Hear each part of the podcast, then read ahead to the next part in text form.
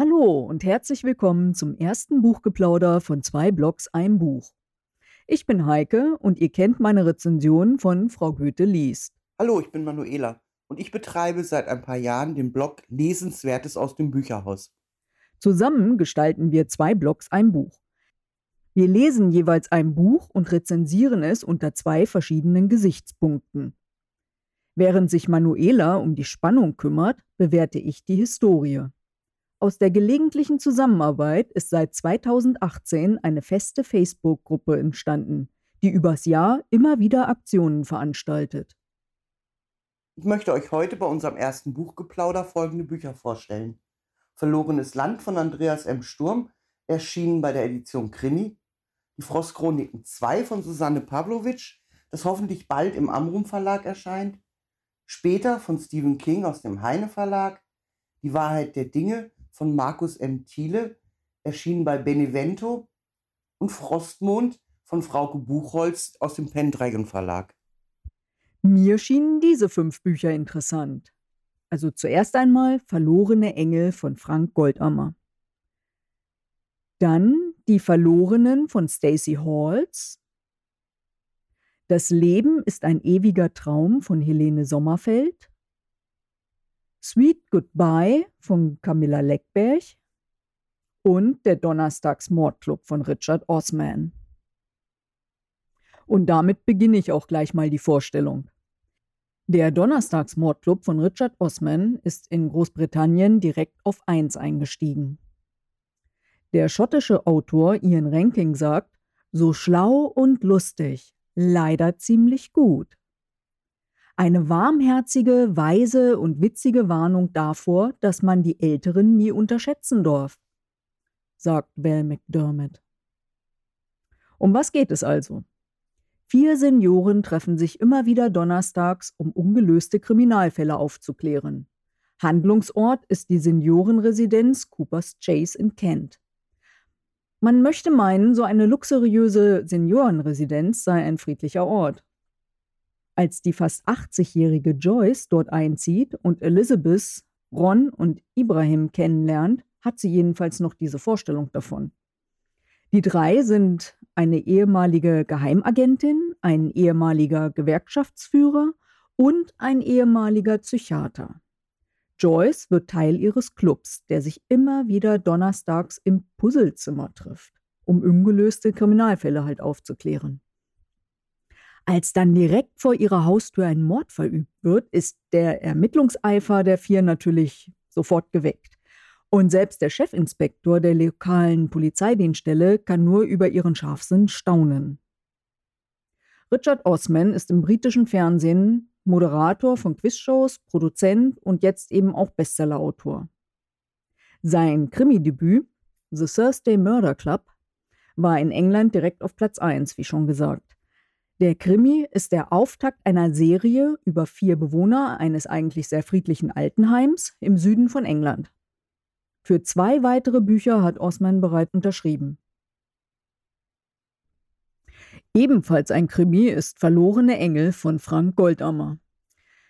Der Krimi erscheint am 23. April bei DTV. Kommissar Max Heller ermittelt in Verlorene Engel bereits seinen sechsten Fall. 1956 werden in Dresden immer wieder Frauen vergewaltigt. Eine Frauenleiche findet man unter einer Brücke an der Elbe. Schnell sind zwei russische Soldaten verdächtig. Je länger Heller allerdings ermittelt, desto aufgebrachter wird die Bevölkerung und zieht bald selbstlos, den vermeintlichen Täter zu richten. Es gibt eine ganze Menge Verdächtige. Heller hat aber auch zu Hause genügend Aufregung, um die er sich selber kümmern müsste. Der Krimi ist also gewohnt fesselnd, leicht düster und hat einen Plot, den man nicht so schnell durchschaut. Nebenbei wird noch eine ganze Menge sozialkritische Historie vermittelt. Also ein echter Lesetipp. Naja, Manuela, eigentlich ist Krimi ja dein Metier. Was hast du denn herausgesucht? Im Frühjahr erscheint Frostmond von Frauke Buchholz im Pendragon Verlag. Seit Jahren verschwinden indigene Frauen entlang des Trans-Canada Highways. Für die Polizei haben diese Verbrechen zunächst keine Priorität. Als ich die Vorschau im Verlagsprogramm entdeckte, erinnerte ich mich daran, schon einmal etwas von einer Mordserie entlang des Highway 60 in Kanada gelesen zu haben. Das machte mich neugierig, ob es Parallelen gibt. Heike, du könntest recherchieren, wie weit die Fiktion im Buch mit den Fakten der über 43 Jahre andauernden Mordserie übereinstimmen. Ich kümmere mich um die Spannung. Ich vermute mal, mein Part ist der leichtere. Was hältst du von diesem? Verlorenes Land von Andreas M. Sturm ist in der Edition Krimi erschienen. Auch dieser Autor gehört zu denen, auf dessen Bücher ich mich schon freue, bevor sie überhaupt geschrieben wurden. Verlorenes Land spielt in Dresden um 1982. Der Volkspolizist Uwe Friedrich soll den Mord an Sebastian Rost aufklären und stößt dabei auf die Devisenbeschaffungsgesellschaft, kurz KOKO.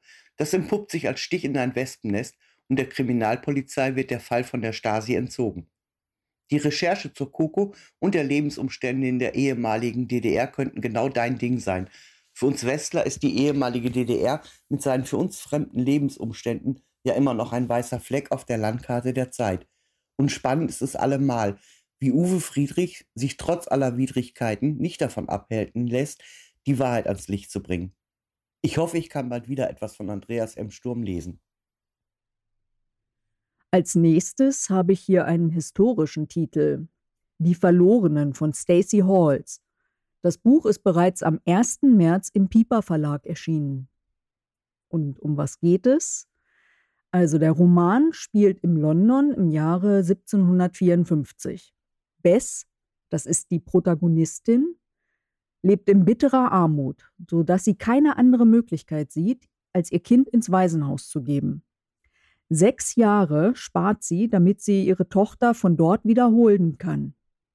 Allerdings erfährt sie, dass der Säugling kurz nach ihrer Einlieferung bereits abgeholt wurde. Da sie selber es nicht war, obwohl ihr Name auf, diesem, auf der Karteikarte steht, ja, steht also die Frage im Raum, wer hat diesen Säugling halt zu sich genommen? Bess beschließt, ihre Tochter zu suchen und muss dabei gegen gesellschaftliche Regeln kämpfen. Die britische Autorin Stacey Hall zeigt in ihrem zweiten Roman, dass sie Geschichte authentisch mit Fiktion verweben kann, sodass man Empathie für die Figuren aufbringen kann und diese Zeit der Klassengesellschaft eben nicht vergessen wird. Die Verlorenen ist wirklich ganz großes Kino. Und ich habe hier noch ein Buch, das eher nicht ein Beuteschema ist. Aber da kann ich nichts für. Stephen King und ich haben schließlich einen Deal, von dem er allerdings nichts weiß. Er schreibt, ich lese. Später ist bei Heine erschienen und handelt von dem neunjährigen Jamie Conklin, der mit seiner Mutter Tia, einer Literaturagentin, in Manhattan lebt. Jamie ist eigentlich ein ganz normaler Junge, nur hat er eine Besonderheit, er kann mit Toten reden und diese müssen seine Fragen wahrheitsgemäß beantworten. Wäre die Geschichte von einem x-beliebigen Autor geschrieben, würde ich nicht einmal in Erwägung ziehen, sie zu lesen. Kinder mit besonderen Gaben entwickeln sich leider allzu oft zu nervtötenden Blagen. Aber King nimmt seine jungen Protagonisten ernst. Er lässt sie sein, wie sie sind. Das ist schwierig zu erklären, das muss man selber lesen. Vielleicht kennst du ja Stand By Me. Wenn du die Kurzgeschichte gelesen hast, weißt du, was ich meine. Ich habe auch noch einen Fantasy-Tipp für dich, Heike. Frostchroniken 2 von Susanne Pavlovic aus dem Angrund Verlag. Das ist eines der Bücher, auf die ich mich wirklich sehr freue und eines der wenigen, bei denen ich immer danach schaue, ob ein Erscheinungsdatum feststeht. Du solltest aber den ersten Teil um Yuriko Mandorak, Doragon Frost, Siegelmeister, Feuerbeschwörer, Freund der Kröten und Bezwinger der Schicksalsschlange gelesen haben. Aber glaub mir, die 500 Seiten lesen sich weg wie nix. So schnell hast du beim Lesen die Sonne noch nie aufgehen sehen. Der zweite Teil ist, wie gesagt, noch nicht erschienen. Ich weiß auch nicht ganz genau, worum es geht. Darum erzähle ich dir, warum mich der erste so beeindruckt hat. Ich könnte dir jetzt von seiner abenteuerlichen Reise berichten, die ihn weit über das Meer führt, aber vielleicht erzähle ich dir lieber von der inneren Reise, die Yuriko unternimmt. Nicht ganz freiwillig muss er sein Weltbild ändern und erkennen, dass es mehr gibt als Schwarz und Weiß und dass es auch im rückständigen Centerlo an der Zeit sein sollte, alle Menschen so leben zu lassen, wie es sie glücklich macht, solange sie niemandem schaden. Für die Bewohner los ist es selbstverständlich, dass ein Mann eine Frau liebt und dass die Frau dem Manne untertan ist. Von seiner Gutmütigkeit hängt es ab, ob sie einem Beruf nachgeht oder nicht. Frauen haben sittsam und sanftmütig zu sein. Punkt. Und genau das ist auch Jurikos Weltbild. Allerdings Es ist schade, dass sein bester Freund nicht so leben und lieben darf, wie es ihn glücklich machen würde. Natürlich würde er Florine, seiner Frau, erlauben, einer Arbeit nachzugehen.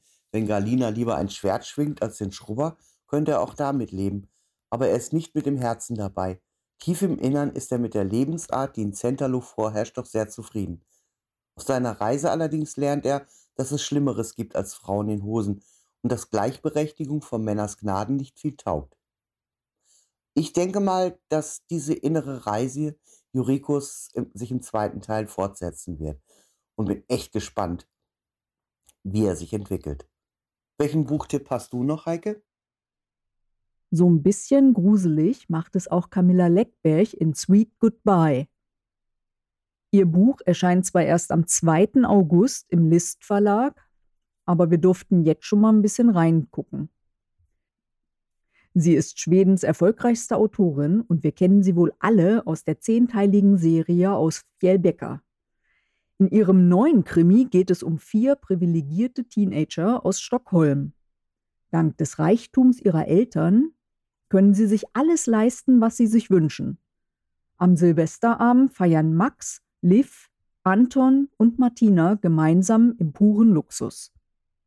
Austern und Kaviar werden aufgetischt, der Champagner fließt in Strömen, also wie Teenager das normalerweise so tun, nicht wahr? Hm. Eine ausgelassene Party, wie es scheint. Aber dann fordert Liv ihre Freunde zu einem harmlosen Spiel auf. Das wird bestimmt auch schon mal irgendwo gespielt. Ja, und dann bringt sie damit einen Stein ins Rollen. Also ich bin wahnsinnig gespannt, was Camilla Leckberg da wieder geschrieben hat. Außerdem hat mir der Auftakt der Trilogie von Helene Sommerfeld gefallen. Der Titel ist Das Leben ein ewiger Traum. Der ist am 18. März erschienen bei DTV. Also Helene Sommerfeld kannte ich bereits aus der Trilogie um die Ärztin Ricarda Thomasius. Die habe ich übrigens in dem Band auch entdeckt. Diese neue Trilogie um die Polizeiärztin Magda Fuchs handelt ebenfalls im Berlin der 20er Jahre. Die goldenen Zwanziger wurden ja bekanntlich nicht überall nur gefeiert, sondern nach dem großen Krieg gab es auch viel Elend und vor allem Kriminalität. Magda kümmert sich schon bald um die Kinder, die zurückbleiben oder selber Opfer von Misshandlungen wurden. Außer ihr finden sich noch weitere starke Frauen, die ihre gewonnene Unabhängigkeit jetzt nicht mehr zurückgeben wollen. Hinter dem Pseudonym verbirgt sich ein Autorenehepaar, das es versteht, Historie ungeschönt zu zeigen und mit fiktiven Figuren lebendig werden zu lassen. Auch bei Magda hatte ich schon wie bei Ricarda das Gefühl, dass man sich selbst beim Lesen komplett in das Thema einfühlen kann. Bei Magdas Tagesgeschäft ist es aber immer nicht leicht zu verdauen. Was hast du denn jetzt noch ausgesucht, Manuela? Dann lege ich noch dieses auf den Stapel.